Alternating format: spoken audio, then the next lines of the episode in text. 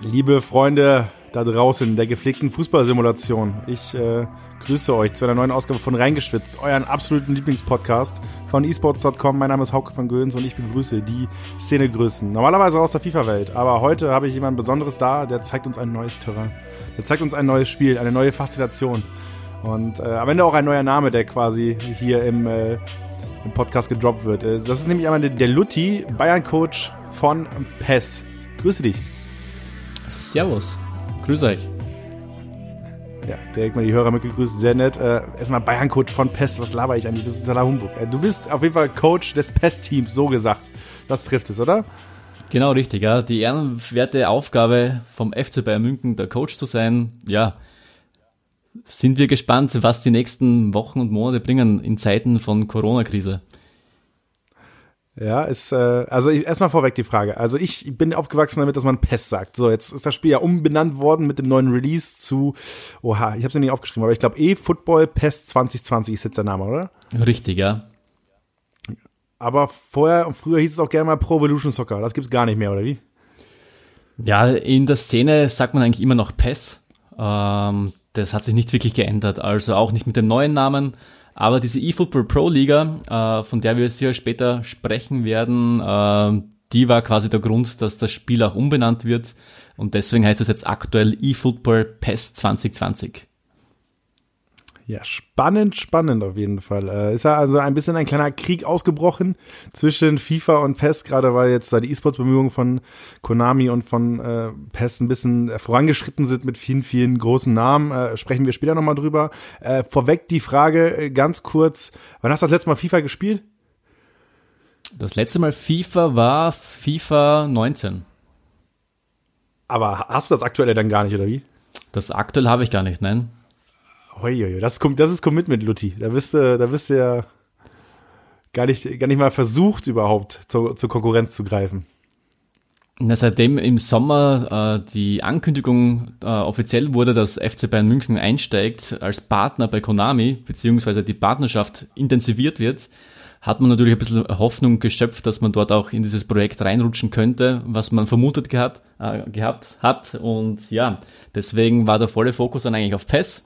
Dass ich dann aber letztendlich kein Spieler wurde, äh, das lag dann an den ersten Gesprächen, wo sich dann diese Rolle als Coach immer mehr hinauskristallisiert hatte. Und ja, deswegen spiele ich auch jetzt äh, grundsätzlich gar nicht mehr so viel, habe ganz selten die Playstation an und fokussiere mich komplett auf diese Coaching-Rolle. Spannend. Hast du schon mal direkt diverse Fässer aufgemacht, die wir eigentlich mal alle äh, durchexistieren müssen. Okay, aber ich glaube, wir fangen mal, wir fangen mal ein bisschen größer an. Wir machen mal diesen Schritt zurück, äh, warum du vielleicht auch als Spieler mit ähm, im Portfolio oder im Pod warst bei, bei Bayern war, oder beziehungsweise ist der Hintergrund, dass du eigentlich äh, der erfolgreichste österreichische, also ein paar Zuhörer werden es wahrscheinlich schon gemerkt haben an deinem kleinen Dialekt, den du hast, äh, der größte österreichische PES-Spieler der Gegenwart bist, oder? Genau richtig, ja. Also ich habe früher auch immer FIFA und PES gespielt, also je nach Lust und Laune.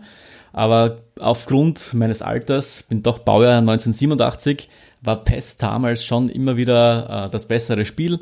Das hat sich dann geändert äh, nach dem Teil PES 6. Da merkte man, dass die FIFA-Szene immer größer wird und vor allem auch die jüngeren Zuhörer haben mit PES jetzt da wenig Berührungspunkte mehr, weil die große Masse in Mitteleuropa dann doch FIFA spielt.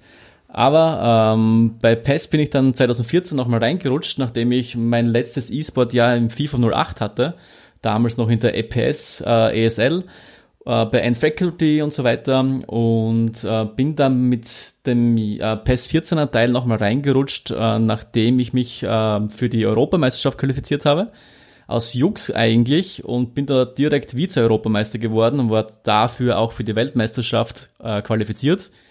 Ja, und dann ließ mir, äh, dann war ich jetzt wirklich bei alle äh, internationalen Turniere dabei bis ins Jahr 2017 und danach habe ich dann eigentlich aufgehört mit der aktiven Spielerkarriere, äh, weil sich der Modus auch dahingehend geändert hat, dass die Qualifikationen alle nur mal online abliefen und mit dem österreichischen Internet war das immer wieder sehr schmerzhaft und schmerzvoll gegen Spieler aus Russland, Kroatien, Serbien, Türkei zu spielen, weil einfach die Verbindung sehr, schwach, äh, sehr schwach war. Und deswegen habe ich dann komplett aufgehört. komplett aufgehört, aber hast ja jetzt doch quasi einen Job gefunden und kannst weiter PES machen. Genau richtig. Das hat sich dann ähm, zufällig eigentlich so ergeben. Man hat schon die Hoffnung geschöpft mit dieser Vita und mit, mit diesem Werdegang, wenn man das so nennen kann, äh, dass man dort fußfest vielleicht äh, bei FC Bayern München. Ähm, dass es dann aber die Trainerrolle wurde, äh, mit dem konnte man nicht planen, weil man auch nicht davor, davon ausging, dass es diese Rolle geben wird. Äh, wir sind auch der einzige Club in dieser professionellen Liga, die aktuell einen Trainer haben. Aber ich nehme an, dass es in Zukunft sicher äh, mehrere Teams geben wird, die auch diese Position bekleiden werden. Ja, gehen wir mal von aus. Also auch in FIFA hat sie das ja, obwohl es ein Einzel-E-Sport ist im Vergleich zu PES, ähm, dass ja mehr am 3 gegen 3 gespielt wird, zumindest in, in, in der großen eFootball Pro League, die, äh, wo ja auch Bayern und Juve mit dabei sind. Ähm, auch da sind ja Coaches äh, im Einzelwettbewerb bei FIFA am Start ähm, und tauchen immer wieder auf. Äh, gibt ja einen kompletten Markt. Also ist, wenn ihr euch jetzt äh, eine Folge raussuchen müsst aus der aus der Vergangenheit, die ihr jetzt als allererstes nachholt, dann lege ich euch die Folge von Coach Jackson nach, der so ein bisschen äh, nah, der so ein bisschen aus der äh, noch von früher erzählt. Er war früher auch Profispieler, äh, bevor es cool war quasi. Äh, und ist aktuell Coach. So, und er erzählt so ein bisschen, was er eigentlich so macht und so. Das ist auch eine Folge, die ich äh, empfehlen kann. Ich glaube, Folge 17 ist es. Ähm, aber okay, aber ich, ich muss jetzt mal ein bisschen was aufgreifen von dem, was du jetzt gerade erzählt hast. So, ähm, du hast unter anderem vom PES 14 gesprochen. Treue, reingeschwitzt Fans werden jetzt kurz ges sich geschüttelt haben und gemerkt haben, PES 14, da war da was mit Dr. Erhano, oder? Ja. Erinnerst du dich an ihn? Natürlich, ich habe äh, Dr. Erhano damals auch kennengelernt bei dieser Europameisterschaft, äh, erstmal in Lissabon und haben eigentlich seitdem einen sehr, sehr guten Kontakt und ist einer der E-Sport-Freunde, äh, der nach wie vor immer noch im engen Austausch eigentlich mit mir ist. Und ja, damals Aber, war äh, Erhan auch deutscher Meister. Genau, und äh, PES 14 war so, äh, war, war, das so, war das so die Umbruchzeit in PES, PES 14? PES 14 Oder das war, er zumindest erzählt. Ja, genau. Also PES 14 war vom Spiel her richtig schlecht. Und so ehrlich muss man dann sein. Ähm, bei mir war wirklich der Gedanke, das Spiel spielt kaum jemand. Äh, irgendwie wollte ich früher immer in den E-Sport reinrutschen und so weiter. Vielleicht ist es jetzt die Möglichkeit, international mal mitzuspielen und zu zeigen, man kann mithalten. Dass man dann aber wirklich äh, vier Jahre hindurch dann in dieser Szene unterwegs war damit konnte man nicht rechnen und war auch nicht geplant. Also es war wirklich aus Lust und Laune heraus, dass man bei diesem Turnier mitgespielt hat und dass es dann so gut lief, äh, mit dem konnte man nicht rechnen. Nun äh, musst du mal vielleicht für uns einordnen. Also ich habe, wir haben ja schon ein paar Mal hier im Podcast über über die Pro Evo oder Pest-Szene gesprochen und gibt ja immer so ein zwei Namen, die jetzt gerade auch in Deutschland fallen. So ein, ich glaube, ein Leon Krasnicki, hab ich, den habe ich glaube ich diverse Male hier erwähnt im Podcast, einfach weil er ja auch äh, jahrelang Pest gespielt hat und dann in seinem ersten FIFA-Jahr mal eben Vizemeister auf der auf der Xbox wurde quasi. Ähm, wie war das in Österreich? Gab es viele österreichische PES-Spieler? Gab es eigentlich einen großen nationalen Wettbewerb? Und wann kanntest du eigentlich alle Jungs, die da mitmachen? Die Szene war sehr überschaubar. Ähm, es gab da sehr wenig aktive Spieler. Man lernte die sehr schnell auch kennen. Und der Vorteil war in Österreich, dass es immer sehr coole E-Sport-Events gab, wo, wo auch die Turniere abgewickelt worden sind. Also das war immer in der Area in Wien und da konnte man wirklich immer offline, best of three, wurden die Turniere gespielt. Also grundsätzlich hat sich dann wirklich immer der normal stärkere Spieler durchgesetzt. Und deswegen äh, hatte man gute Voraussetzungen als geübter Spieler und vielleicht starker Spieler auch äh, vorne mitzumischen. Und ja, das war auch immer wieder ähm, ein relativ kleines Turnier. Also da waren dann maximal beim, bei der österreichischen Meisterschaft im Finale bis zu 16 Spieler. Und ja, so fair muss man sein, die Szene war sehr klein, die Wahrscheinlichkeit, wenn man sich darauf vorbereitet, dementsprechend groß, dass man den Fuß zur Europameisterschaft oder zur Weltmeisterschaft äh, reinhalten kann. Und ja, dieses Glück hatte ich. Ähm, ja, die Szene ist jetzt nicht so groß. Man merkt es auch in Deutschland, dass die Szene in den letzten Jahren sehr geschrumpft ist. Die war früher wesentlich größer. Ähm, die wirklich aktiven Spieler im PES sind ja eigentlich bei Schalke gelandet. Und deswegen war auch der deutsche Markt eigentlich schon relativ leer gekauft, muss man sagen, bevor die Bayern in, die, in das Projekt jetzt da reingegangen sind. Und deswegen hat man sich umso mehr Hoffnungen gemacht, dass man auch dann bei den Bayern letztendlich landen kann. Okay, aber wir, wir, wir blicken nochmal zurück. Äh, du hast jetzt angesprochen, die Turniere früher waren überschaubar. Äh, mit wie viel Selbstbewusstsein bist du damals auf die Turniere gefahren? Bist du hingefahren und dachtest, und dachtest dir so, yo, das gewinne ich halt auf jeden Fall? Nein, das war bei mir jetzt nie so auf der Fall. Ähm, natürlich später in Österreich, nachdem man wirklich zwei sehr gute internationale Jahre hatte, wusste man schon, wenn die Form oder die Tagesform passt, dann sollte man das gewinnen. Soweit war ich dann schon, aber ich war immer der Typ, der das Ganze eigentlich äh, sehr viel aus Spaß gemacht hat und eigentlich auch ohne Druck ähm, ausgeübt hat. Das war dann wirklich so bei den großen Turnieren vor allem äh, ein großer Vorteil von mir. Ich war da eigentlich nie nervös, im Gegensatz zu vielen anderen Spielern, wo man gemerkt hat, die Nervosität steigt, die haben auch wesentlich mehr Spielzeit investiert und haben das ganze Thema viel ernster genommen. Und das war auch irgendwie so ein bisschen Mittel zum Zweck bei mir. Ähm, ich habe auch meine erste Europameisterschaft neben meinem normalen Hauptberuf und Masterstudium äh, habe ich die erste Europameisterschaft gespielt und später die Weltmeisterschaft. Also ich konnte gar nicht so viel zocken von der Zeit her. Und deswegen äh, war ich bei den Turnieren eigentlich immer relativ ruhig und entspannt und wollte einfach nur die, die, Reise mitnehmen, die Bekanntschaften mitnehmen und auch die Erlebnisse. Und das war dann auch von mir eigentlich immer wieder eine Stärke, dass ich in diesen Spielen sehr ruhig war und kaum äh, nervös war. Weißt du noch, wann du das allererste Mal Kohle verdient hast mit PES?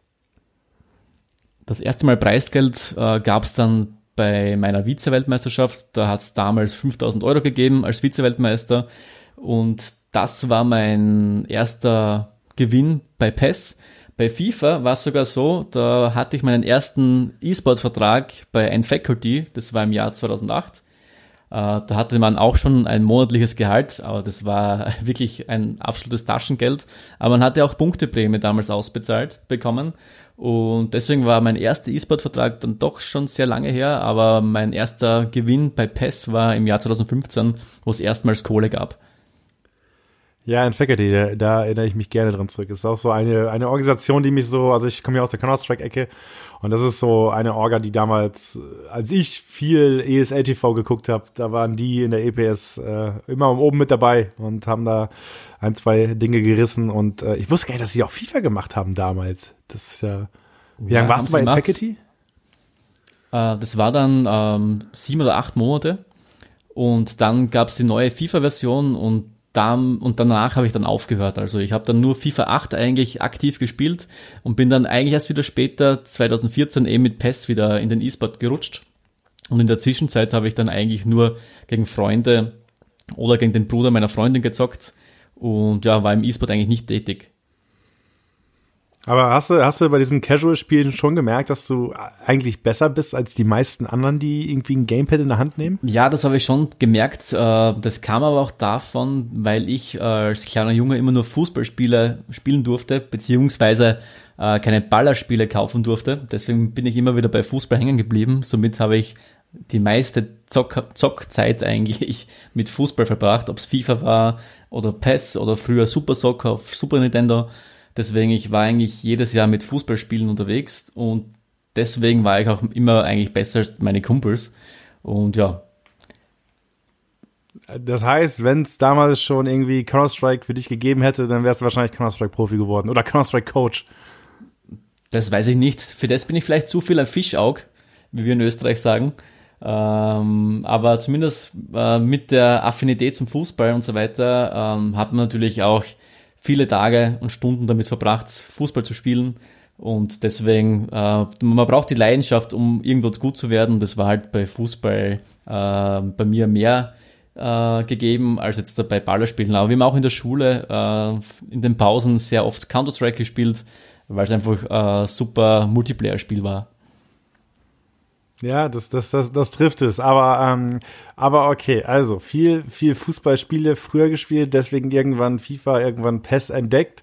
Okay, ähm, ich habe in meiner kleinen Vorrecherche, die ich gemacht habe, du hast, ich weiß nicht, ob das, du hast es, glaube ich, nicht erwähnt in deiner, in deiner E-Sports Vita, die du am Anfang mal untergebrochen hast, äh, ist nämlich das, äh, ist der Wechsel zu FIFA 18. So, FIFA 18 habe ich nämlich dann diverse Artikel entdeckt ähm, von dir, die deinen prominenten Wechsel der Szene quasi äh, berichtet haben. Was war denn da los? Bist du da ja. nochmal rüber gewechselt? Das war ganz lustig. Ähm, das war zwei Wochen bevor diese österreichische E-Bundesliga gestartet ist. Und ähm, da hat dann Sky Sport News diese Nachricht aufgefasst, dass äh, der ehemalige österreichische PES-Meister zu FIFA wechselt. Und das ging dann wie so ein, witzigerweise wie ein Lauffeuer durch die Medien und ich hatte wirklich einige Medienartikel, äh, hatte aber de facto nur zwei Wochen Zeit, mich auf diesen Qualifier vorzubereiten und bin dort aber auch dann kläglich gescheitert im Halbfinale, äh, weil einfach die, die Zeit zu kurz war für mich, äh, dass ich da in zwei Wochen auf ein anständiges Niveau bei FIFA komme, nachdem ich so lange eigentlich nur PES gespielt habe. Und obwohl es auch Fußball ist, äh, die Spiele im Detail sind schon sehr unterschiedlich und es gibt im Grunde weltweit abseits von Erhano eigentlich keine Spieler, die wirklich auf beiden Titeln vorne mitmischen können. Und somit war ich eigentlich bei FIFA dann wieder schnell weg und habe auch danach, nach diesen Qualifiern FIFA 18 für Sturm Graz, dann auch nicht mehr weitergespielt. Hast du, hast du das Spiel ein bisschen verteufelt? Mir war FIFA insofern nie sympathisch äh, mit diesen Lootboxen. Speziell, dass man, wenn man von diesen E-Sport-Gedanken kommt, und ich war immer ein Wettbewerbsspieler, also ich habe sehr selten Just for Fun gespielt, sondern immer nur, wenn es um was ging und mich darauf vorbereitet und so weiter. Und bei FIFA war halt immer das Thema mit den FIFA-Coins und man musste auch damals schon einige hundert Euro in das Spiel investieren oder ganz viel Zeit investieren. Und deswegen war ich da immer ähm, sehr abgeneigt gegenüber diesem Modus. Äh, so 85er Modus für die E-Bundesliga, das war wieder super. Da konnte nämlich jeder einfach die Playstation anmachen und hatte jeder die gleichen Voraussetzungen. Äh, diesen Ultimate Team äh, Modus, den habe ich nie gespielt und ich hatte auch nie Bock, da Karten zu sammeln äh, zu traden und mich in diesen Modus hineinzustürzen. Ich war immer der, die Blaze anmachen, zocken oder trainieren und die gleichen Voraussetzungen haben, auch wie derjenige Gegner aus Spanien oder aus Russland und da keinen Vorteil zu haben, wenn man jetzt finanzkräftiger ist oder mehr Geld oder Zeit in das Spiel steckt, da, da war ich nie der Typ dazu.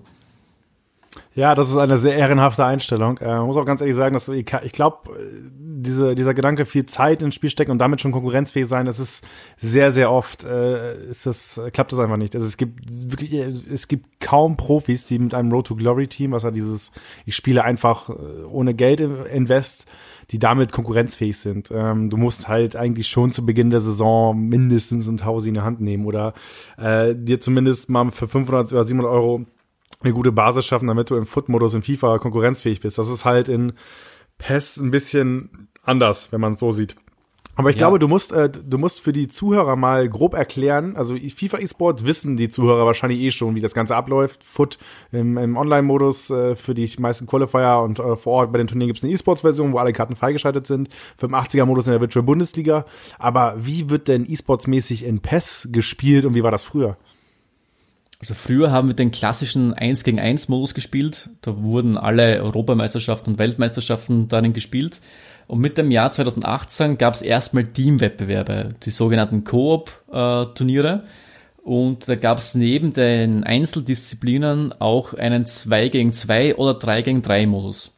Und mit, der, mit dem letzten Jahr, PES 19, wurde die eFootball Pro Liga ins Leben gerufen, damals im 2 gegen 2 Modus. Ähm, da wurde im Hintergrund aber schon mal geplant, dass es später mehr werden sollte, im Falle, wenn die Liga weitergeht.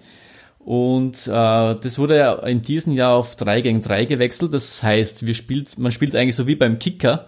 Äh, drei Leute auf der einen Seite und drei Leute auf der anderen Seite, also wirklich zeitgleich drei Spieler im gleichen Team gegen drei andere Spieler und ist halt insofern ähm, von den taktischen Varianten und von den Absprachen und der Kommunikation mit den Spielern und der taktischen Finesse äh, sehr, sehr spannend, auch für den Zuschauer. Man sieht auch viel mehr Emotionen in diesem Teamwettbewerb. Und äh, die Liga ist deswegen auch irgendwie sehr spannend für die Vereine, weil auch dieser Modus in diesen Balanced-Modus gespielt wird, ähnlich zum 85er-Modus in FIFA. Somit kann Celtic Glasgow mit ihren originalen Trikots, originalen Spielern gegen FC Bayern München spielen, auch mit den originalen Spielern, und die haben aber keinen Nachteil. Im Detail auf diesem hohen Niveau gibt es doch immer wieder feine und kleine Unterschiede, die auch äh, spielentscheidend sein können, obwohl es quasi ein fairer Modus ist. Ähm, ja, und so schaut dieser ganze äh, Turnierfaktor eigentlich aus bei PES. Bei PES ist mittlerweile auch so, es gibt jetzt da diesen kleinen Kreis ähm, der zehn internationalen Teams, beginnend bei Juventus Turin, FC Barcelona, Bayern München, Manchester United etc. pp äh, die im 14-tägigen äh, Rhythmus äh, nach Barcelona reisen und dort dann ihre Ligaspiele absolvieren. Immer ein Spieltag. Zum Beispiel der letzte Spieltag war gegen Juventus Turin, da spielt man einmal Hin- und Rückrunde. Äh, jeweils kann man drei Punkte ergattern und das ist eigentlich der aktuelle Profi-Modus im PES. Und das war ein wunderschöner Vortrag, wo ich mir jetzt eigentlich ein Handout erhoffe, was du mir in die Hand drückst, wieder was für zu Hause hab von, von der Präsentation. Aber ja, das ist ein ganz guter, ganz guter Abriss, glaube ich, über das, was da so passiert. Ähm, es gibt ja so ein paar kleine Feinheiten, die sich da auch immer mal unterscheiden. Also ich glaube, was mir damals, also ich war 2018 bei der Weltmeisterschaft in Barcelona. So, da war kein Deutscher mit dabei, auch kein deutschsprachiger. Ähm, hat äh, Iturito am Ende das Einzelturnier gewonnen und auch mit seinem Team, zusammen mit Alex äh, Alguacil und, oh, der dritte fällt mir nicht ein. Ähm, äh, die Duperli. haben, ah, einer von deinen Jungs, oder? Nein, der spielt auch bei Juventus jetzt da aktuell. Ah, okay. Ja, ähm, genau, die, äh, die, äh, die haben quasi dann das, den Dreierwettbewerb gewonnen und da bin ich halt reingegangen in diese komplette, in dieses Turnier rein, habe mich da hingestellt vor diese Bühne, waren recht wenig Zuschauer und ich habe erstmal mich so ein bisschen berieseln lassen. Natürlich habe ich mich ein bisschen vorbereitet auf die ganzen äh, PES E-Sport und so, aber es war für mich alles relativ neu, weil ich ja komplett aus der FIFA-Blase kam. Und das, was mir als allererstes, glaube ich, komplett verwirrt äh, hat, war, dass es einfach, also es gibt feste Formationen, aber diese Formation kannst du komplett editieren und am Ende, wenn du Bock hast, konntest du damals auch alle einfach in den 16er ziehen und dann waren einfach alle Spieler, zumindest in der taktischen Formation, auf deinem kleinen Minimäppchen äh, so äh, angeordnet, dass sie einfach alle irgendwie im 16er sich getummelt haben, wenn du Bock hattest. Das ist richtig. Also es war immer eine Stärke von PES schon früher, dass man von der Taktik her sehr variabel war. Da gab es nicht diese Vorgaben, dass man nur die vorgefertigten Formationen verwenden darf, sondern man konnte wirklich jederzeit die kompletten Positionen der Spieler verändern. Und das war auch immer wieder äh, auch ein Grund, wieso ich so gerne PES gespielt habe, weil das Spiel schon immer taktischer war als FIFA. Ja, also in FIFA gibt's halt recht schnell so eine Meta, ne? Also die, die sich irgendwie entwickeln und die irgendwie alle spielen. Ich habe aber, ich habe einmal einen Spieltag von der eFootball Pro League sogar kommentiert. Äh, 2019 war das ähm, auch ein Spieltag mit Schalke, äh, als das allererste Mal quasi im TV lief. Ähm, und da habe ich mich dann auch relativ schnell reingefuchst, was damals die Meta war, in dem alten Pestteil. Das waren nämlich immer gechippte Bälle, die Dropkick ab 16 genommen wurden. Das war zumindest das, was, was bei mir hängen geblieben ist. War das so im letzten Pestteil, dass das die Meta war? ja, speziell wenn du die deutschen Spieler anschaust, ähm, die haben das sowieso die letzten Jahre eigentlich immer gespielt. Also das war so ein typisch deutscher Spiel, Spielstil mit diesen Chipbälle in den 16er rein über die Abwehr und dann der direkte Abschluss. Äh, und das war immer sehr lustig, dass sich da die Nationen untereinander auch unterschieden haben. Das heißt, die Italiener waren immer ein Kurzpassspiel, schnell nach vorne im 4-3-3 und quasi so ein bisschen im Tiki-Taka und immer auf den zweiten Ball gehen. Und im Gegensatz waren die Franzosen wieder die, die sehr weit gespielt haben, sehr viel mit Flanken, frühe Flanken und Kopfballtor reagiert haben. Deswegen so eine äh, typische Meta gab es damals nicht. Aber wenn man nur die Schalke-Spieler gesehen hat, dann war das Konklusio sicher so, okay, die Chipbälle und dann der direkte Abschluss, das war damals der Spielstil der Schalker. Okay, damit auch eine kleine Flamme in meine Richtung, dass ich anscheinend nur die Schalke-Spiele geguckt habe. Äh, nein, ich habe auch andere Spiele gesehen der eFootball Pro League, aber äh, kann auch sein, dass ich da äh, ein bisschen selektiv das Ganze wahrgenommen habe. Aber ähm, was ist denn, was ist denn aktuell die die die Miet? Äh, okay, ich fange mal anders an. Also ich habe was der Gedanke, der mir jetzt gerade reinkam, als du das gerade erzählt hast, ist, dass es das in FIFA einfach nicht so krass gibt, weil die Szene einfach viel, viel größer und internationaler ist. Die Leute gucken ständig Tutorials von, keine Ahnung, ich habe da mit Deni im, äh, im letzten Podcast drüber gesprochen, so von Boras Legend, so als Beispiel. Das ist so jemand, der irgendwie Tutorials gemacht hat, so dann äh, alle Kniffe, die irgendwie rauskommen, taktisch oder spielerisch und so weiter, sind super schnell überall verfügbar und überall einsehbar. Und äh, diese Möglichkeit hat PES aufgrund der, sagen wir mal, limitierten oder kleineren Spielerzahl ja gar nicht in dem Maße, weil einfach viel zu wenig Leute sich, glaube ich, intensiv mit diesem Spiel auseinandersetzen. Würdest du mir da zustimmen, Lutti? Das wird so sein. Und ähm, bei PES war es immer so, die nationalen Aushängeschilder, die wurden dann meistens kopiert innerhalb der Nation. Aber dieses Internationale, Äh, das gab es jetzt da, so wie bei FIFA, eigentlich im PES nie. Also da hat wirklich immer da wusste man, diverse Nationen haben einen eigenen Spielstil, also auch die Südamerikaner. Äh, die Brasilianer haben wieder dieses klassische 4-3-3 gespielt, äh, mit lang den Ball halten und so weiter, wenig Aggressivität nach vorne. Und dann gegen die Jungs aus Paraguay und Chile, die haben wieder kompletten Offensivfußball gespielt und es war eigentlich Jahr für Jahr äh, sehr ähnlich. Wobei man muss dazu sagen, die PES-Szene ist sehr klein und sehr familiär. Ähm, man konnte über die letzten Jahre fast immer mit den gleichen Jungs rechnen, die bei den großen Turnieren mit vorne dabei waren und deswegen ähm, hat sich auch dieser Spielstil dann sehr verankert innerhalb der Nationen generell. Äh, ja, ich hab's, ich ja gemerkt, also bei dieser einen WM, wo ich halt war in Barcelona, das war alles, die kannten sich alle sehr gut. Die konnten zwar nicht alle zwingend miteinander richtig gut reden, aber sie kannten sich auf jeden Fall alle. Und äh, was, was krass war, was ich echt heftig fand, war, dass da, obwohl Jungs dabei waren, die wirklich seit sechs oder sieben Jahren eigentlich zu den meisten WMs fahren, war Englisch da nicht so gängig. Da wurde viel versucht, äh, also erstmal nicht versucht, sondern es wurde mal viel in einer Landessprache gesprochen und äh, ich habe wirklich versucht, damals Interviews zu machen und es gab nur eine Handvoll Spieler, die, die, die ich mir schnappen konnte, weil der Rest einfach äh, eine Sprachbarriere mit mir, beziehungsweise ich hatte mit denen quasi eine Sprachbarriere. So, das war halt, äh, war schon für mich sonderbar, weil ich halt auf FIFA-Events, du musst halt Englisch reden, so damit du überhaupt zurechtkommst. Nein, in PES ist es wirklich komplett anders. Also man hatte auch immer wieder spanisch sprechende Organisatoren dabei, die haben sich dann wieder für die Südamerikaner gekümmert und dann haben sie immer so kleine Grüppchen gebildet, die Südamerikaner mit den Portugiesen und mit den Spaniern und so weiter. Dann ein bisschen die deutsch sprechenden, äh, die dann aber doch normalerweise ein wenig Englisch können, äh, dann auch mit dem Rest von Europa. Und da merkt man schon diverse Nationen, die generell jetzt mit der zweiten Fremdsprache jetzt nicht so äh, berühmt sind, dass die dann auch äh, mit den Interviews große Schwierigkeiten hatten und vor allem die Interviews wurden dann auch in deren Landessprache abgehalten. Also der Weltmeister aus Frankreich hat das Interview in Französisch abgeliefert. Äh, wiederum der andere, der brasilianische Weltmeister, hat sein Interview in äh, Portugiesisch äh, gesprochen. Deswegen ähm, ja, das war bei PES eigentlich schon immer so, dass äh, da mehr auf die Spieler eingegangen worden ist, natürlich zum Nachteil der Zuschauer. Ja, bei der, bei der Pressekonferenz zum Start der WM oder des Turniers dort gab es halt Übersetzer. Ich bin einfach aus allen Wolken gefallen, als ich das gesehen habe, wo ich mir dachte, so, was, was passiert jetzt hier gerade? Dass da jetzt einfach Übersetzer sitzen, die da für die, für die 17, 18, 19-jährigen Jungs oder so äh, da die, die, die Sätze äh, übersetzen.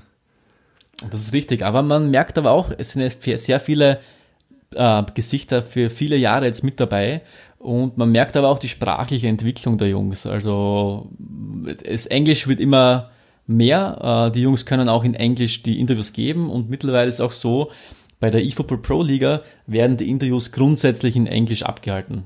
Es ist nur manchmal so, dass vielleicht die Franzosen aus der Reihe tanzen, aber grundsätzlich ist wirklich dort mittlerweile Englisch die gängigste Sprache. Ja, und ich, ich habe äh, auch spannende Geschichten einfach erlebt. Es gab, äh, ich habe seinen Namen vergessen, äh, ein Brasilianer ähm, aus dem damaligen Koop-Team, der der Team-Captain des Dreier-Teams, der hatte sogar ein Pest-Tattoo. Und habe ich ihn gefragt, was war da los? Er meinte so, ja, ich spiele das Spiel halt irgendwie seit zehn Jahren.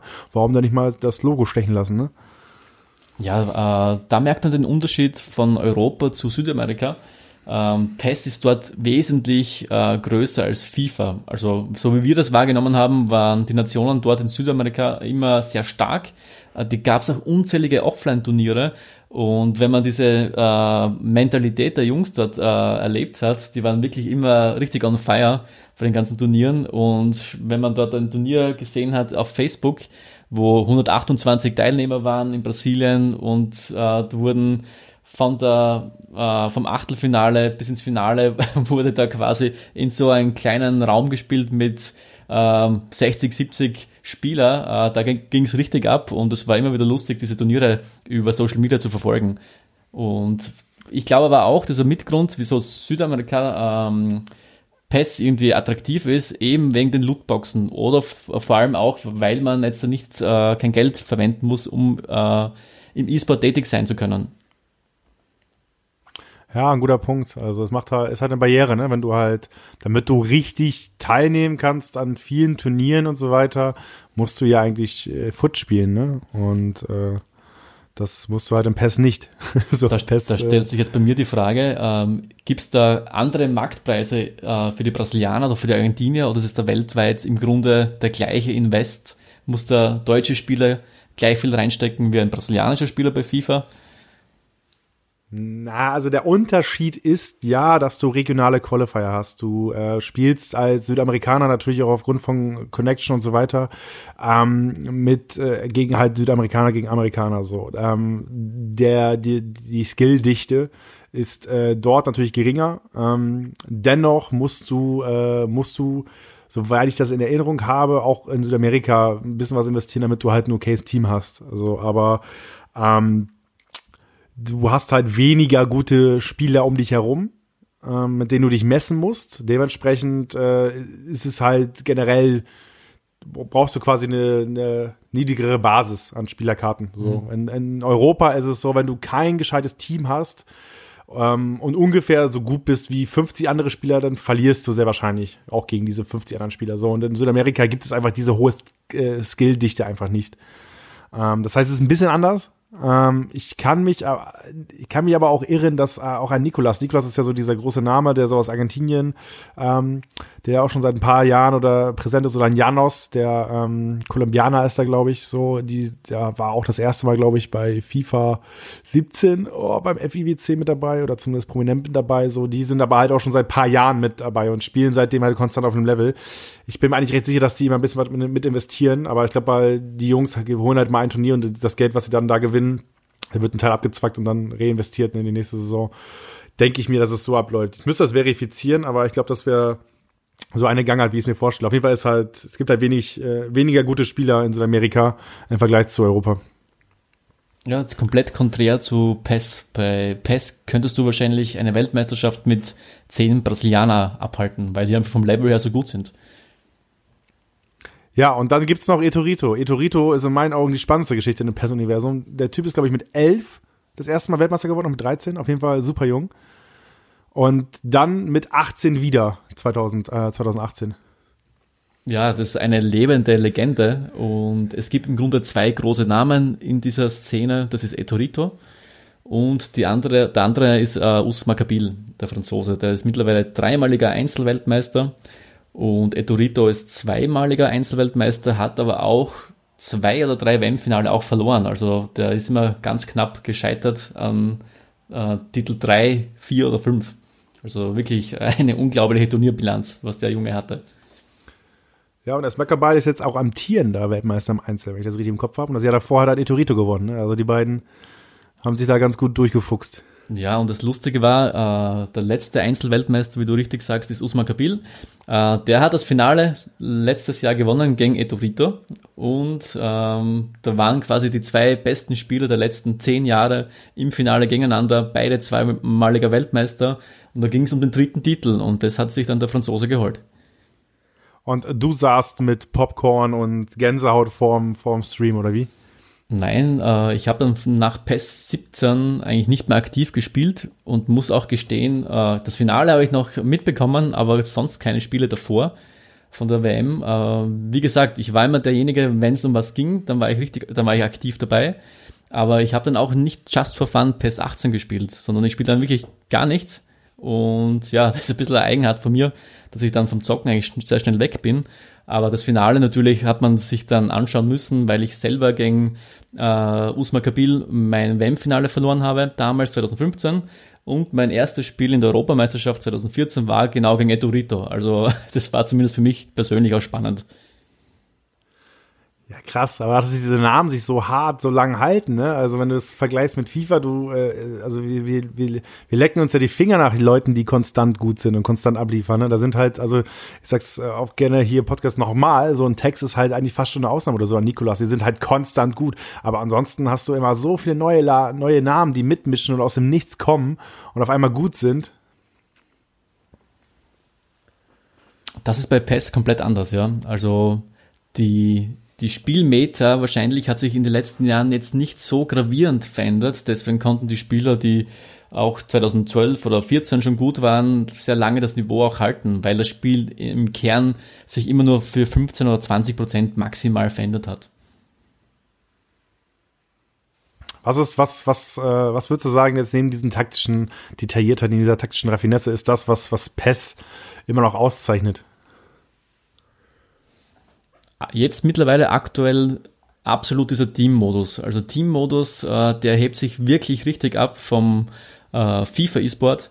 Und ich bin auch gespannt, äh, wann FIFA diesen Weg einschlagen wird, weil einfach der Modus generell wirklich äh, um einiges spannender ist, auch für den Zuschauer so einen Teamwettbewerb zu verfolgen. Deswegen, ich bin gespannt. Es gibt ja erste Bewegungen, oder schon länger, mit diesen 10 gegen 10 oder 11 gegen 11. Das ist alles eigentlich eine lustige Geschichte, nur äh, wahrscheinlich unrealistisch auf Dauer äh, solche professionellen Turniere abzuhalten mit 11 gegen 11 aber dieser 3 gegen 3 Modus ist wirklich sehr attraktiv und äh, aus Fußballsicht mit Teamsport und aus dem Teamwettbewerb mit der ganzen, mit dem ganzen Drumherum äh, ein Team zusammenzustellen. Das Team muss miteinander trainieren. Äh, es kommen Soft Skills dazu, wie sich das Team untereinander äh, versteht und so weiter. Äh, das ist richtig spannend und ist vielleicht nicht so öde wie das 1 gegen 1. Ja, also es gibt ja das, das 2 gegen 2, was auf einer Virtual Bundesliga, die wir ja bei ProSimax gezeigt haben, ähm, wird ja, wird ja im 2 gegen 2 gespielt. Das ist ja halt auch ganz okay. Also ich finde es auch bedeutend angenehmer, als äh, 1 gegen 1 äh, zuzuschauen. Gerade jetzt aktuell in FIFA 20 auf jeden Fall. Okay, aber Leute, ich habe ich hab noch eine Frage. Du bist, du bist heute ja mein, mein äh, PES-Erklärbär. Und äh, du musst mir noch einmal erklären, warum wird denn eigentlich nur auf der Playstation gespielt? Das Lustige ist, Qualif äh, Qualifier werden auch auf Xbox und PC gespielt, aber man merkt halt schon, dass Konami äh, sehr Sony verbunden ist und deswegen waren alle Turniere der letzten Jahre immer auf der PlayStation. Ähm, was genau dahinter steckt, äh, kann ich jetzt nicht sagen. Ich kann nur mutmaßen. Ich denke einfach, dass die Verbindung Konami und Sony einfach viel enger ist als mit Rest der Plattformen oder äh, Spielekonsolenhersteller. Und ja, das ist meine Erklärung zu dem ganzen Thema. Gab es denn mal erfolgreiche Xbox-Spieler, die dann irgendwann wechseln mussten, weil sie gesagt haben, jo, es geht jetzt zur WM, ich muss Playstation spielen? Mm, eigentlich nicht, außer ich habe 2014 auf der Xbox tatsächlich begonnen, also die ersten drei, vier Wochen zu spielen und bin dann, weil eben alles nur auf PlayStation ablief, der ganze kompetitive Modus, äh, auf die PlayStation gewechselt. Aber ansonsten, es gibt im Grunde, wenn man PES spielt, weiß man, man muss diese äh, PlayStation haben und da gibt es sonst da keine großen Wechsel von der Xbox auf die PlayStation. Ja. Spannend. Müsste, müsste ich mich mal en Detail schlau machen, was da los ist, woran das liegt. Ähm, zur Virtual Bundesliga angesprochen, 22 Vereine sind mit dabei aus der DFL, äh, aus erster und zweiter Liga. Ein Verein, der nicht mit dabei ist, ist Bayern München, dein Arbeitgeber. Äh, erstmal vorweg, hast du die Virtual Bundesliga verfolgt? Natürlich, äh, ich habe mit Erhan mitgefiebert dass er sich den Titel auch holt, nachdem der Saisonstart sehr dürftig war und er auch eine schöne Formkrise hatte. Aber man kennt auch eher an, dass er ein richtiger Kämpfer ist und mich hat es richtig gefreut, dass er den Titel äh, mit Bremen dann äh, geholt hat. Ja, und äh, Bayern konnte nicht mitmischen. Die haben äh, im Laufe, also nach Start der Virtual Bundesliga Club Championship, äh, quasi announced, dass sie jetzt eine Partnerschaft mit Konami eingehen. Das Ganze soll millionenschwer sein ähm, und äh, ist halt eine strategische Partnerschaft, glaube ich, über drei Jahre hinweg, wenn ich das richtig im Kopf habe. Und ähm, bedeutet aber auch, dass sich E-Sports-mäßig, obwohl sich da viele im Verein lange dagegen gesträubt haben, äh, endlich mal die Schritte gemacht wurden. Und in dem Fall in Richtung eFootball PES 2020. Da wurde dann ein eigenes Team verpflichtet und unter anderem drei Spanier, die jetzt im Team mit drin sind und du als Coach, Lotti. So, ähm, du bist der einzige Deutschsprachige da im Team erstmal, ich, ich, muss, ich muss erstmal wissen, wie lief das ab? Wann hast du den Anruf von Uli Hoeneß gekriegt? Ja, Uli war es dann persönlich nicht. Und es war auch ziemlich äh, lustig, der Zeitpunkt der Bekanntgabe, weil es relativ zeitnah war.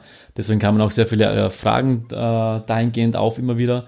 Aber letztendlich äh, lief das ganze Projekt mit Oktober los, mit der Kontaktaufnahme und hat sich dann halt bis in den November äh, finalisiert. Und ja, so lief das Ganze grundsätzlich mal ab. Weißt, weißt du noch, wann du das erste Mal in der Allianz Arena warst? Ja, das war, also privat war ich damals gegen Barcelona in der äh, Allianz Arena mit diesem 4 zu 0 Heimsieg, damals in der Champions League im Halbfinale. Da war ich persönlich das erste Mal in der Allianz Arena und dann mit äh, PES oder mit E-Sport war es dann Ende November. Da gab es dann das erste Shooting und die ganzen Fototermine und auch man hat auch die ganzen Mitarbeiter kennengelernt, mit denen wir arbeiten gemeinsam und ja, das war dann Ende November. Und du durftest dir dann dein Team zusammenstellen oder warst du, dass quasi die, äh, die drei Jungs da waren und du wurdest als Coach dazugeholt oder wie lief das Ganze ab, die, die Teamzusammenstellung? Ich war sehr früh an Bord, beziehungsweise ich war dann als Spieler-Coach äh, zu Beginn quasi der Erste, was da am engsten mit dabei war im Aufbau. Und bei mir ist eben der Vorteil, ich habe gegen 85 Prozent der Spieler in dieser Liga selber noch aktiv gespielt. Und weil die Szene auch sehr klein ist, ich kenne auch die ganzen Persönlichkeiten und auch wie die Jungs dicken. Ähm, man hat sich doch über Jahre hinweg immer wieder duelliert. Und deswegen äh, konnte ich da schon auch meine Expertise einbringen. Und es gab da einfach Vorgaben, äh, man hat ähm, ein Talent im Team haben wollen, einen erfahrenen Spieler und quasi einen Star. Und das wollte man so gut wie möglich bedienen und deswegen fiel dann äh, die Wahl auf unsere drei Spanier. Okay, aber wenn du dir jetzt, äh, hättest du jetzt die komplett freie Wahl gehabt und hättest komplett wild dein Team zusammenstellen dürfen, sagen wir mal drei Stars. So, welche drei Jungs wären dann eigentlich bei dir gelandet? ich glaube, wir müssen nur auf die Tabelle schauen und wir sind einen Punkt hinter Monaco und Monaco war ja schon ein fertiges Team, schon in der vorigen äh, Edition der eFootball Pro Liga und ähm, deswegen musste man ja sowieso mal einen anderen Weg einschlagen, um äh, auf dieses Level zu kommen, weil die Franzosen sind die stärksten in der Liga generell ähm, und deswegen gab es auch nie die, das Thema, dass man vielleicht einen Spieler von dort bekommen würde. Deswegen hat man sich auch äh, den Markt generell äh, sortiert und da war die Wahl sehr schnell auf ein erfahrenes Team aus Spanien. Ähm, man hatte dann die zwei, diesen Kern quasi mit José und Miguel, die schon äh, damals in einem Zweier- oder Dreier gespannt miteinander gespielt haben. Und quasi am Ende der Transferphase ähm, hat sich dann die Möglichkeit ergeben, Alex von Barcelona äh, zu holen. Und dann hat man sich noch den geschnappt und dann hatte man unser Dreiergespann komplettiert. Und mit dem sind wir sehr glücklich und ich glaube auch mit dem haben wir absolut alle Titelchancen. Deswegen, äh, es muss auch vom Team her gut passen untereinander. Es hilft nichts, drei Stars zu haben, wenn die nicht miteinander harmonieren. Und deswegen macht es das Ganze auch umso spannender. Dieser Teamwettbewerb ist nicht nur der pure 1 gegen 1 Skill, sondern es kommt, äh, es kommen mehr Faktoren zur Geltung. Okay, äh, E-Sports bei Bayern, wie darf ich mir das ganz genau vorstellen? Wie oft bist du in München? Wie oft wirst du da vorstellen? Wie oft siehst du deine, deine, deine spanischen Jungs auch? In München waren wir jetzt äh, erst einmal, alle gemeinsam, für die ganzen äh, Videoaufnahmen und Fotoshootings. Äh, in München selber bin ich jetzt da eigentlich nie. Es läuft eigentlich fast alles über Skype oder über WhatsApp ab. Und wir sind ja dann, haben einen ziemlich engen Zeitplan während der Liga, weil wir alle zwei Wochen äh, nach Barcelona reisen müssen. Und deswegen äh, sehen wir uns sehr oft dann persönlich, auch mit den Verantwortlichen der Bayern und auch der Agenturen, die mitwirken. Und deswegen hat man dann sehr oft, spätestens alle zwei Wochen, eigentlich das persönliche Treffen und dort hat man dann von Freitag bis äh, Sonntag die Möglichkeit, über diverse Sachen zu sprechen und sich auszutauschen, auch persönlich. Deswegen sind die Reisen jetzt dann nach München nicht nötig gewesen. Du hast gerade erzählt, dass deine Jungs ja auch in, in Spanien wohnen. Die fahren dann quasi mit, mit, dem Rad zur Location und du machst, musst dann in den Flieger steigen, oder wie? Ja, zwei kommen auch mit dem Flieger. Äh, die sind auch über Spanien verstreut und einer reist mit dem Zug an. Ah, okay, dann trefft ihr euch dann quasi vor Ort. Okay. Ähm, Deine Rolle als Coach, ähm, äh, ist es, äh, wie zeitintensiv ist, ist deine Rolle als, als Coach? Bist du 40 Stunden die Woche involviert? Nein, dafür ist die Entlohnung noch zu gering, dass man das hauptberuflich machen kann. Äh, das ist ein, ein Nebenjob, ein klassischer. Und äh, natürlich mit der aktiven Liga äh, gehen dann wesentlich mehr Stunden drauf, weil man doch am Freitag um 3 Uhr in der Früh aufstehen muss, um den ersten Flieger zu erwischen Richtung Barcelona. Aus Österreich braucht man dann immer, speziell aus Graz, einen Gabelflug. Deswegen muss man da sehr früh unterwegs sein, damit man zeitig äh, auch in Barcelona trainieren kann. Und am Sonntag äh, ist man dann am Nachmittag wieder zu Hause. Das nimmt einmal die meiste Zeit in Anspruch, mal die Reisetätigkeiten auch. Und dann unter der Woche geht es dann Richtung Videoanalyse und Einzelgespräche und Teamgespräche. Ich führe jetzt nicht genau Buch, aber ich sage mal, im Schnitt werden dann doch circa 20 Stunden in Summe draufgehen im Schnitt. Äh, jetzt natürlich mit der ganzen Corona-Geschichte hat sich jetzt ganz ein bisschen verschoben. Ähm, jetzt äh, müssen wir immer wieder abwarten, was die, die Liga eigentlich macht, was die planen, wie es weitergehen soll. Es wird aber sicherlich die nächsten Wochen keine Offline-Spiele geben. Äh, vermutlich geht es Richtung Online und deswegen werden auch da die Reisetätigkeiten äh, großteils wegfallen. Deswegen hat man dann auch wieder mehr Zeit für mehr in die Videoanalyse zu gehen oder auch mehr die Trainings zu begleiten aktiv. Und ja, so ist die aktuelle Lage bei uns. Bist du, bist du schon mal, äh, also erstmal fliegst du im Bayern-Trainingsanzug und bist du schon mal angesprochen worden, ob du Spieler bist? Äh, wir müssen, äh, also uns wird ein Outfit vorgegeben, mit dem wir auch unsere Reisen absolvieren. Und ähm, in der Steiermark hat man generell eine große Fangemeinde dabei an und der Flughafen ist wirklich wie ein Wohnzimmer. Also von Gate 1 bis Gate 10 ist man in drei Minuten äh, per Fuß unterwegs. und Geil. deswegen, ähm, wenn jemand mit Bayern Dress oder mit Bayern äh, Rucksack oder Jacke unterwegs ist und man trifft jemand anderen äh, als Bayern-Fan, kommt man eigentlich immer ins Gespräch, weil es einfach so klein strukturiert ist. Und äh, nachdem bei unserer regionalen Presse der Artikel äh, veröffentlicht wurde, dass es, äh, dass es einen Steirer gibt, der FC Bayern München Trainer wurde im E-Sport, äh, gab es auch das Spiel ähm, im November oder im Dezember, das war das letzte Bundesligaspiel, äh, wo auch ein paar Bayern-Fans nach München äh, geflogen sind, um das Spiel anzuschauen. Und die waren halt in der kompletten Bayern-Montur unterwegs. Und dann hat man natürlich äh, darüber gequatscht, weil das war ein Tag zuvor, war das in den Medien bei uns und deswegen äh, haben die mich erkannt, dass ich der, der, der, Trainer von den Bayern bin. Aber ansonsten, ja, bei den Reisen an sich selber wird man jetzt nicht wirklich angesprochen. Man merkt aber, dass die Blicke äh, dann doch ein paar Mal länger auf einen fallen, weil man einfach in der kompletten Bayern-Montur unterwegs ist. Und es fällt dann mit der Zeit eigentlich schon auf. ja, sehr gut. Äh, wenn, wenn Leute dich irgendwie ansprechen und sagen so, hey, du bist so Bayern-Spieler und sagst dann so, nee, was, was, sagst du denn? Was, was machst du denn? Wie, willst, was, wie beschreibst du deinen Job? Sagst du einfach, du coachst Jungs, die professionell Videospiele spielen oder was sagst du denen?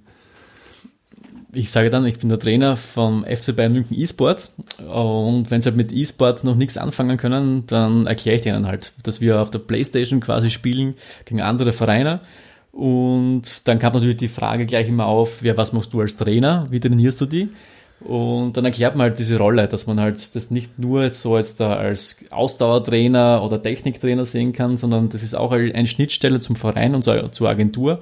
Ähm, und natürlich auch das ganze Thema ein bisschen über, zu überwachen, wie professionell das Ganze über die Bühne geht. Äh, die Jungs oder die Szene an sich ist jetzt noch nicht so professionell, ist jetzt die erstmalige Chance für die Jungs, auch ein gutes monatliches Einkommen zu generieren. Und deswegen äh, muss sich die gesamte Szene erst einmal in diese Professionalisierung äh, schieben.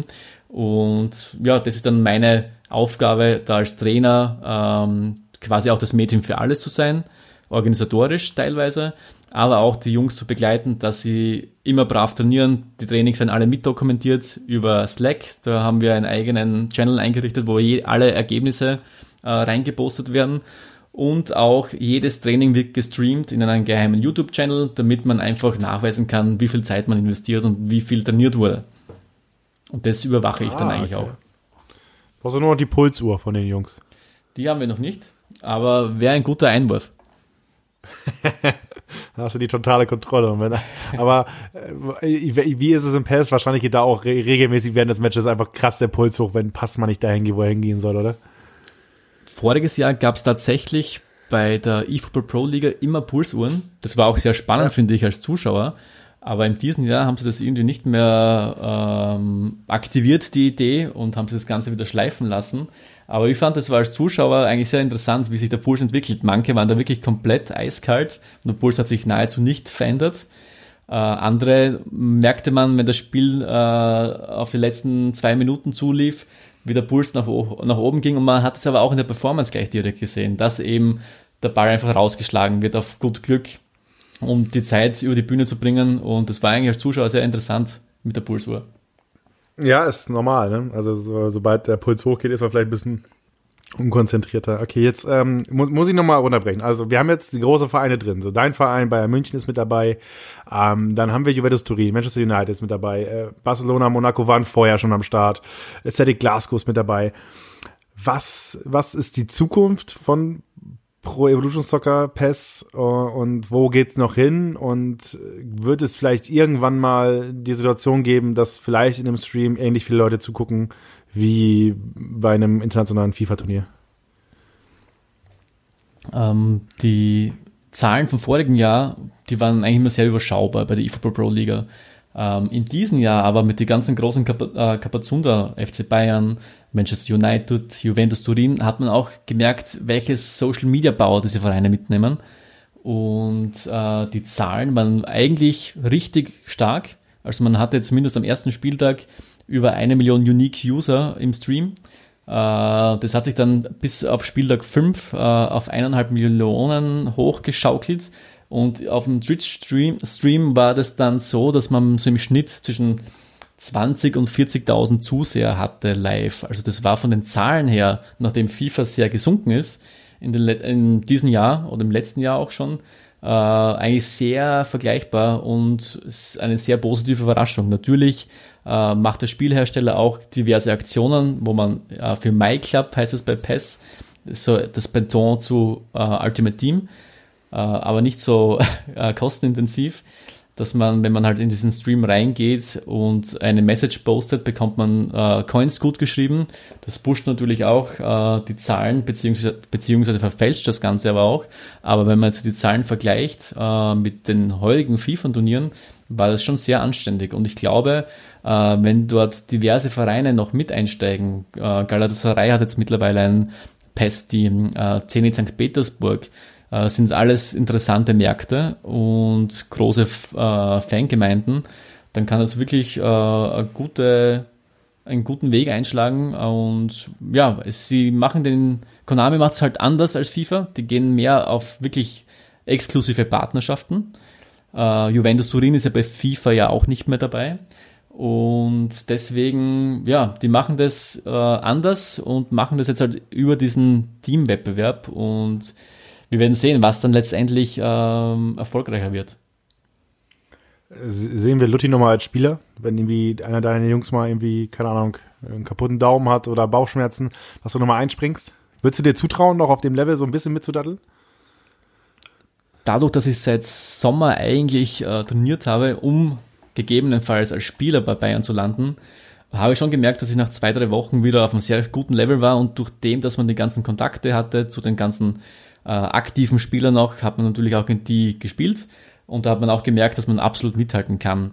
Und vor allem äh, der Team-Modus äh, ist insofern noch lustiger, weil man einfach äh, ein bisschen Fußballverständnis mit reinbringen kann. Und deswegen glaube ich schon, dass ich mitspielen könnte. Äh, ich bin aber absoluter Notnagel und habe den vollen Fokus auf die Trainerrolle. Und nur wenn, wenn es wirklich krankheitsbedingten Ausfall geben würde, dann würde ich parat stehen. Aber ich würde auch eine Vorlaufzeit brauchen, damit ich äh, mit den Jungs auch ein paar Spiele zocken kann davor oder ein paar Tage. So aus dem Stegreif wird es wahrscheinlich dann nicht mehr reichen. Ja, und du müsstest halt Spanisch lernen, ne? das gehört mit dazu. Da muss ich Spanisch lernen, wobei äh, wir haben vor Spielbeginn eigentlich alles so abgesteckt, dass wir wissen, was passiert, wenn wir in Führung gehen, wenn wir in den Rückstand geraten. Also diesen Matchplan, den haben wir. Und da müssen wir im Spiel eigentlich gar nicht mehr so viel miteinander kommunizieren. Deswegen, das würde schon funktionieren und ein paar spanische Wörter äh, sind dann doch hängen geblieben vielleicht. Äh, was also ist so der häufigste, der, der häufigste Begriff, der so fällt im 3 gegen 3? Das Wichtigste ist, weil sich die Jungs eigentlich sehr gut untereinander verstehen und sich auch gegenseitig motivieren, ist der wichtigste Spruch generell Vamos. Das ist mal das Wichtigste. Einfach mal, um den Jungs gegenseitig zu pushen und äh, auch wenn mal was nicht klappt, die Jungs sind sehr positiv und das ist auch, finde ich, ein Schlüsselfaktor in unserem Team, dass wir ein sehr gutes Teamgefüge haben und wo sich die Jungs jetzt nicht gegenseitig anschnauzen, wenn mal was nicht klappt, sondern wirklich positiv auf, aufeinander eingehen. Und ja, sie wollen alle gewinnen, sie sind alle hungrig und deswegen stehen wir auf, auf Platz zwei in der Tabelle. Ähm, ich bin natürlich jetzt mal gespannt, wie es weitergeht mit, mit, äh, mit PES, ne? was als nächstes passiert, wann wir vielleicht auch mehr Leute sehen, die irgendwie wirklich Profis sind und Vollzeit spielen können. Weil das sind gerade auch bloß eine Handvoll, oder? Die Vollzeit spielen können. Das ist eine Handvoll, richtig.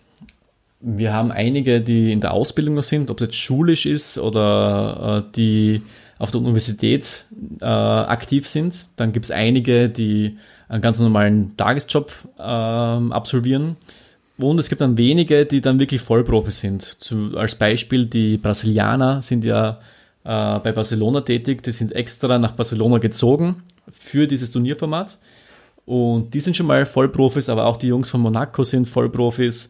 Äh, Hosse von uns ist auch ein Vollprofi, der hat seinen Beruf gekündigt äh, zu Beginn der Saison und ist aktuell kompletter Profi. Ja, merkt man es in der Leistung? Hat man, hast du es gemerkt, dass er den Kopf voll da hat? Also Hosse ist wirklich ein äh, unser erfahrener Spieler und auch unser Kapitän. Und der ist schon unser Mentalitätsmonster. Der ist in der Defensive hat er seine richtig großen äh, Stärken. Und man merkt schon, dass der alles reinlegt und natürlich auch hofft, dass er quasi für den nächsten Vertrag auch spielt. Also Miguel und äh, Hosse sind eben die Spieler, die hatten davor noch keinen Profivertrag. Alex hingegen schon von Barcelona. Und da merkt man halt auch, dass die Jungs einfach noch hungriger sind, weil die noch nicht die Möglichkeit hatten, eigentlich vom E-Sport irgend, in irgendeiner Art und Weise zu leben. Und das merkt man dann auch in der, in der Motivation, wie hungrig die Jungs auch sind im Training. Und das ist bei den Spielern, die schon vielleicht länger dabei sind, die schon länger das Privileg hatten, Profi zu sein. Äh, da merkt man immer, die müssen wir oft ein bisschen mehr pushen und äh, ein wenig mehr anstacheln, damit sie wieder in die Gänge kommen, weil sie halt äh, schon auch von den Lorbeeren der Vergangenheit ähm, profitieren. Aber am Ende des Tages entscheidet es dann sowieso immer das Turnier am Spieltag X, muss man zur Stelle sein und ob man da jetzt da davor wenig trainiert hat oder viel trainiert hat, letztendlich der Sieg zählt äh, im Turnier und ob der jetzt da einmal ein bisschen wenig, weniger gespielt hat oder mehr, äh, wird später nicht mehr gefragt, wenn man gewinnt. Ein gutes Beispiel war auch Mo bei FIFA, was ich so mitbekommen habe. Der als Weltmeister hatte ja auch zuvor sehr wenig gespielt, aktiv, vor der WM. Und deswegen, da gibt es verschiedene Herangehensweisen und jeder ist ein anderer Typ. Und der eine braucht mehr Spiele, der andere braucht weniger Spiele. Äh, gewisse Jungs werden auch satt im Laufe der E-Sport-Karriere und dann reicht es halt nicht mehr für ganz oben. Das sieht man halt auch immer wieder. Ja, okay, bei Mo muss man natürlich sagen, das Spiel war ja auch in dem Jahr so, dass man relativ entspannt rangehen konnte, weil wenn man irgendwo auf einem gewissen Level war, dann äh, hat das Spiel einem auch viel mitgeholfen und äh, dementsprechend hat sich da so ein bisschen das Ganze hingewendet. Ähm, okay, aber wir werden schon wieder viel zu ich, ich hab, Hast du schon mal eine Podcast-Folge gehört, Lotti, eigentlich? Natürlich. Das war jetzt die, die ersten die ersten paar habe ich dann mal gehört. Ähm, das waren jetzt da, man muss jetzt da lügen. Ich, Im Flugzeit hatte ich viel Zeit und da habe ich dann die ganzen FIFA-Podcasts ähm, durchgehört und bin dann eher auf deinen auch gestoßen. Und ja, also. Es, es gibt nur meinen. Die anderen sind keine, sind keine gescheiten Podcasts. Das möchte ich hier nochmal hervorheben. Ähm, auf jeden Fall, aber wir haben gegen, äh, gegen Ende unseres Podcasts immer noch mal eine Kategorie, die heißt Auf eine Pfeife mit. Raucht man in Österreich äh, Shisha? Nein. Nein. Punkt. Ist mittlerweile auch schon verboten. Mittlerweile. Seit 1. November gibt es ein neues Rauchergesetz und es ist verboten, in äh, Räumlichkeiten zu rauchen. Deswegen mussten die auch alle zusperren. Ui, das ist natürlich hier Breaking News und vielleicht ein Grund, warum diverse FIFA-Profis niemals nach Österreich reisen werden. ähm, äh, aber auf jeden Fall für mit ist nochmal eine Kategorie, wo wir nochmal drei schnelle Fragen äh, durchschießen. Und äh, wir sind schon wieder äh, knapp bei einer Stunde ähm, und mein Akku geht langsam gegen Ende, deswegen schießen wir schnell durch. Äh, erste Frage, ähm, gibt es noch irgendwas auf, irgendwas auf deiner Bucketlist? Irgendwas, was du noch unbedingt erleben willst? Ein Abenteuer, eine Reise, hast du irgendein Reiseziel oder irgendwie was Verrücktes, was du noch machen willst? Boah, Bucketlist. Ähm, Bucketlist war immer im E-Sport noch Fuß zu fassen, im professionellen E-Sport. Und das habe ich zumindest im heutigen oder im letzten Jahr zumindest mal geschafft. Aber die Bucketlist wäre auch vielleicht dort auch länger tätig zu sein und auch mit aus seiner Leidenschaft heraus äh, seinen Beruf ausüben zu können. Das ist eigentlich immer noch die Bucketlist, dass das wirklich ein längeres Projekt ist und man länger in der Szene unterwegs ist, in welcher Art und Weise auch immer. Ja, gucken, dass deine Jungs dann einen Titel holen. Ne? Das macht immer die beste, die beste Bewerbung für eine rosige Zukunft. Ja, das stimmt. Aber es muss ja auch nicht immer nur die Coaching-Rolle sein. Es gibt ja auch gewisse andere Felder im E-Sport. Also aber im, im Dunstkreis E-Sports generell Fuß zu fassen, das wäre so eine, so eine Nummer von meiner Bucketlist. Alright. Ähm, dann zweite Frage. Ähm, Gibt es irgendein Guilty Pleasure? Irgend, irgendetwas, was du super gerne machst, was dir irgendwie ganz gut gefällt, aber eigentlich so ein bisschen peinlich ist? Ja, früher war es eigentlich immer das Peinliche, dass man zockt. Äh, das hat sich dann schon sehr ähm, verändert in den letzten Jahren, weil auch die breite Masse davon mitbekommen hat, ähm, wohin die Reise geht im E-Sport. Das war aber früher doch immer so ein bisschen, ähm, ja, du bist ein Zocker und so quasi, äh, du machst ja nichts Anständiges, nutzt die Zeit ein bisschen besser. Das hat sich ja mittlerweile geändert auch und das war quasi das frühere peinliche, aktuell peinlich. Boah. Mein Leben ist jetzt nicht so aufregend, also ich habe meinen normalen Brotjob. Sage sowas nicht. Und habe dann äh, das E-Sport-Projekt und dann bleibt nicht mehr viel Zeit grundsätzlich. Deswegen ähm, kann ich da jetzt gar Aber nichts was liefern. machst, was machst du hauptberuflich? Genau. Äh, wir haben ein kleines Familienunternehmen mit Kaffeemaschinen und Snackautomaten und das ist unser tägliches Brot und unsere, unser Brotberuf und deswegen geht auch da sehr viel Zeit drauf, um das Ganze zu managen, weil wir auch so klein strukturiert sind. Da muss man eben von der Buchhaltung bis hin zum Marketing alles selber machen und das nimmt dann schon sehr viel Zeit in Anspruch. Ja, dann will ich aber auf jeden Fall bei der nächsten eFootball Pro Übertragung rechts irgendwie den Kaffeeautomaten und links den Snackautomaten sehen. das, das wäre mal wichtig. Würdest du einen Eierautomaten brauchen? Hätten wir gerade im Angebot. Sehr gut. Okay, und dann die, letzte Frage. Ähm, vielleicht, diesmal formuliere ich es mal ein bisschen anders. Schwitzt man bei äh, PES genauso hart rein wie bei FIFA? Ja, schon. Also man kann das taktisch sehr gut zu Ende spielen. Äh, bei FIFA haben, glaube ich, noch viel mehr die Problematik, dass man nicht in dieses Gegenpressing kommt, äh, dass man die Spiele wirklich zu Ende schwitzt. Ähm, das ist bei PES ein bisschen schwieriger. Aber es gibt wesentlich, also es gibt viele äh, erfahrene Spieler, die das perfektioniert haben. Ich war leider Gottes auch immer wieder äh, so ein Spieler, der das gerne genutzt hat. Also ich war dann auch einer, der das zu Tode gespielt hat. Äh, natürlich äh, aus Zuschauersicht war das nie schön, aber es war erfolgreich. Und ja, das kann man sehr wohl anwenden und wir wenden es auch selber an. Wir haben sehr viele Spiele nur mit einem Unterschied gewonnen, haben sehr viele Spiele auch zu Ende gespielt, äh, taktisch. Und ja, das gehört einfach dazu zum echten Fußball und aber auch zum digitalen Fußball. Ja, definitiv. Also Schwitzen ist keine Schande. Auch die ganzen Schwitzer, die ja draußen jetzt den Podcast hören, seid gegrüßt. Ihr seid nicht alleine. Der Lutti gehört mir dazu und gehörte auch früher schon mit dazu, bevor es cool war zu schwitzen. ja, auf alle Fälle. Also die Eckpfanne war mein bester Freund. zumindest das, zumindest das. ähm, dann möchte ich nochmal hervorheben, dass du als Guilty Pleasure hier Zocken angelegt hast. So, das ist seit vier Jahren mein Beruf, darüber zu berichten. Das ist alles andere als Guilty Pleasure. Auch ich weiß, dass, dass du früher meintest, ähm, aber äh, will ich nochmal hervorheben. hat, sie, hat sich zum Glück gewandelt. Und inzwischen wirst du am, am Flughafen angesprochen, weißt du, das ist, äh, so läuft's. Ja, das ist, äh, das ist eine coole Entwicklung eigentlich. Ja, das konnte man damals nicht erwarten. Auch damals, als ich jetzt äh, in die Szene nochmal reingerutscht bin, 2014, damit konnte man nicht rechnen, beziehungsweise es gab schon Hoffnungen, weil man FIFA miterlebt hat, wohin die, äh, die Entwicklung ging. Aber dass man dann später auch einmal Teil sein darf, weil das ist auch ein Privileg, absolut. Ähm, damit hat man damals nicht gerechnet. Man hat einfach aus Spaß gezockt. Äh, man wollte einfach Turniere spielen, man hat einige Reisen mitnehmen dürfen und coole Leute kennenlernen. Und dass es dann wirklich jetzt uh, so weit geht, dass wir wirklich bei zehn Top-Vereinen in einer Liga sind und im zweiwöchentlichen Rhythmus uns eigentlich sehen für einen Wettbewerb. Also das hätte ich damals sicher nicht gedacht. Und so ändern sich halt die Zeiten.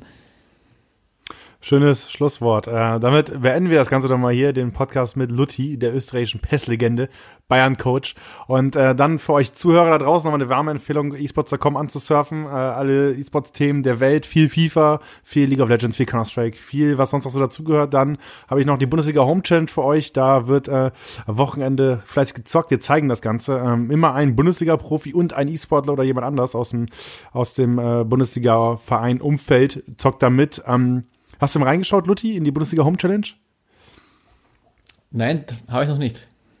Ja, da hat auch so ein Hakimi hat er auch mitgemacht zum Beispiel oder Wendell hat da mitgezockt so, äh, oder Dennis Aitikin. Von Hakimi habe ich schon gesehen auch. Ähm, ich wusste jetzt nicht, wie der Name jetzt ist von dieser Home Challenge, äh, dass sie sich ja. die so schimpft. Ähm, aber das habe ich mitbekommen, ja. Äh, ganz eine coole Sache, muss man sagen.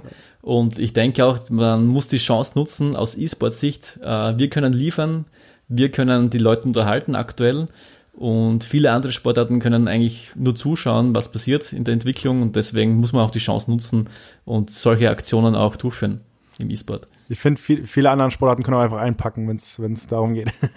ja, Aber das ist meine Meinung. Das ist meine Meinung. Also wie gesagt, esports.com, wir haben super viel für euch auf Instagram, äh, Facebook, ähm, Twitter, auf TikTok, äh, fleißig Videos gucken, äh, Follows da lassen, Likes da lassen. Beim nächsten Mal bei reingeschwitzt wieder mit am Start sein, wenn ich wieder jemand Spannendes aus, äh, ja, dann wahrscheinlich wieder aus dem FIFA-Umfeld äh, haben werde. Ähm, wenn ihr Gästewünsche habt, schreibt es auch einfach per DM an die Social-Kanäle. Danke dir, Luthi, nochmal für die Zeit.